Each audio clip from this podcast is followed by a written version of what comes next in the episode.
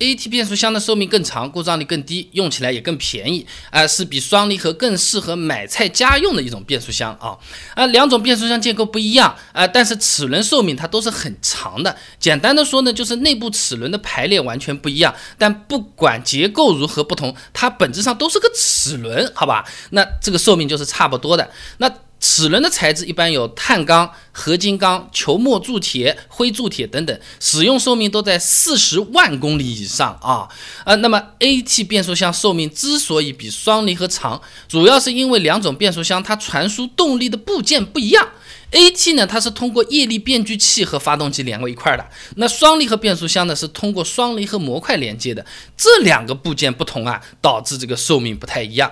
那液力变矩器和双离合模块啊，它区别就在于，这个液力变速器是非刚性连接的啊，双离合呢是刚性连接的。液力变矩器以前讲过很多遍啊，它就有点像两个电风扇对着啊，发动机呢带动其中一个电风扇。这么转起来了，它不是有风吹到另外一边去了吗？那另外一边呢？因为这个风吹过去啊，这个电扇自己也开始转动起来了啊。当然了，这个变速箱里面它不是靠风来传递，而是靠变速箱油啊。那由于它是通过发动机把一端吹到另外一端开始动的，所以它是非刚性连接的啊。双离合的话呢，它是通过双离合模块和发动机这个飞轮连在一起，和我们手动挡离合器一样的，就是把两个盘子压在一起，在那边狂搓。你只要两个力气压的足够大，你就搓不动了，左手和右手就同时一起转了啊。通过摩擦力来带动的，这个是刚性连接的啊。那你想吧，那个 AT 呢变速箱它是用吹的，或者说是叫流的，对不对？而双离合呢，这个工作起来就天天在那边摩拳擦掌啊，两片东西在那边磨磨磨，对不对？这就好比呢，这个 AT 的这个组件呢是天天做补水面膜的，皮肤很好的啊。双离合的这个组件呢，天天在那边搓脸，而且是手都不洗，很粗糙的老男人的手在那边呱呱呱搓脸，你脸都搓红了不说，甚至会搓脱皮啊。这个寿命就是相差在这里啊。那么液力变矩器是 AT 上面用的，它的寿命比双离合模块长啊。有一个记录啊，汽车用液力变矩器技术条件啊，等等等等的，这么二零一零年的这么有个记录我查到的啊，首次大修之前，汽车行驶总里程不低于十二万公里。也就是说，你用的比较好，保养的比较到位的话呢，这种液力变矩器的 AT 变速箱啊用个十二万公里之前，基本上是不怎么会快的啊。那么双离合模块啊。它里面的这个离合器片的寿命就没有液力变矩器好了啊。离合器片呢，它主要是用石棉基、半金属、复合纤维啊，这个陶瓷纤维这些摩擦材料做出来的，正常使用大概可以经受二十七万五千次换挡分离和结合。江苏大学做过统计啊，那我们国内市区拥堵道路呢，差不多一公里要换九次档，这样算下来呢，假设时时刻刻都堵车，三四万公里的双离合器片啊，就已经磨得差不多要挂掉了。那当然正常时刻不可能时时刻刻都都堵着的啊，实际寿命肯定是会更长啊。那么湿式的双离合呢，因为是有油液润滑的情况会好一点，但是和完全用油液来带动几乎没有摩擦的液力变矩器这种 AT 变速箱比起来，还是有差距啊。那么 AT 发展时间更长，技术也是更成熟。虽然结构是比双离合复杂啊，但是它更耐用。一九四零年的时候就开始用，是用在通用旗下的一个 Hydra-Matic 的一个车型上，长什么样子我也不知道啊，反正资料查来的啊。那你看啊，AT 变速箱是一九四零年发明的，双离合变速箱也是一九四零年被整出来的，但后面一直没有人用，差不多过了四十年，到一九八零年代才被保时捷搞起来的啊。它是用在这个代号九六二的这个赛车上面的，这就好比呢，AT 是传家宝。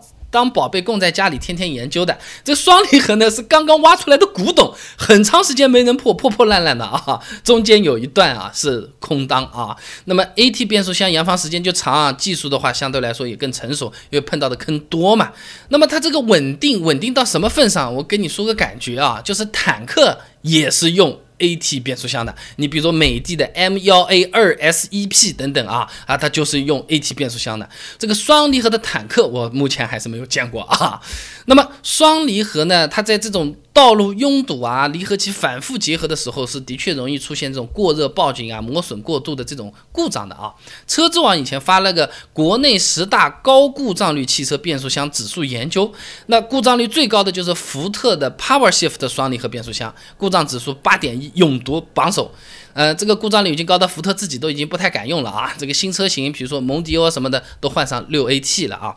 那这个榜单上面虽然 AT 变速箱也是有上榜的，但是一些老旧的四速变速箱啊，基本上都排在双离合之后啊。那当然了，福特这个变速箱是干式的双离合，市面上很多车型用的湿式双离合故障率真的已经没有那么高了啊。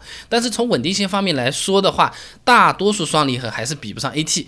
那超跑之类的双离合是特例啊，你毕竟几百万甚至上千万的成本高，用的材料都完全不一样了。你就算本身是块石头，花个大价钱请个大师来雕刻，最后变成作品，这石头已经比黄金还要贵了，就这个道理，没有什么搞不定的，主要是钱啊。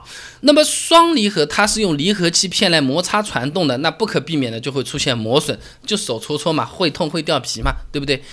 那它和手动变速箱不一样的呢，就是手动变速箱呢，它这个离合器片换了嘛，单独换一个离合器片就可以了，双离合是不行的。如果这个离合器片寿命到了，只能更换整个双离合模块总成。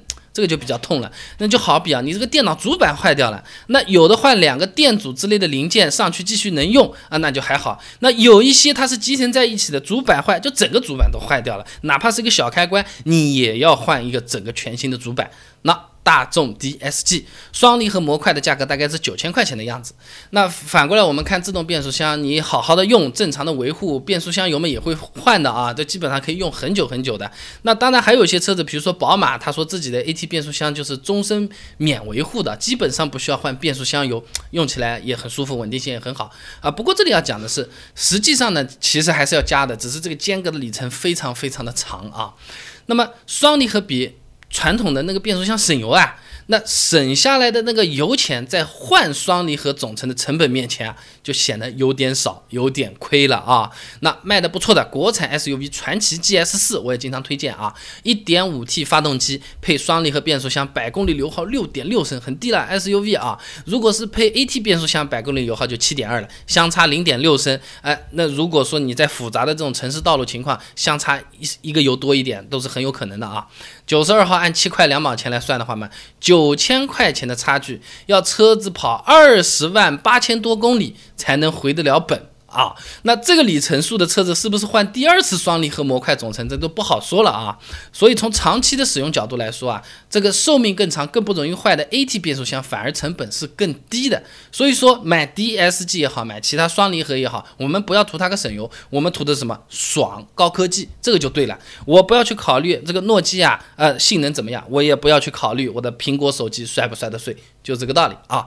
那总的来说的话呢，呃，家用不太追求性能的话，安心。省事买菜的话，AT 自动变速箱真的是比双离合更好的选择。总体来说是更省钱的。那这么转过来说的话，这个双离合好像就没有那么经济，也没有想象中那么省钱。然后好像说这个就图了个爽。那我不图爽啊，我就是买菜家用的。为什么现在这么多国产车抢着用，头挤破了门的在那边用啊？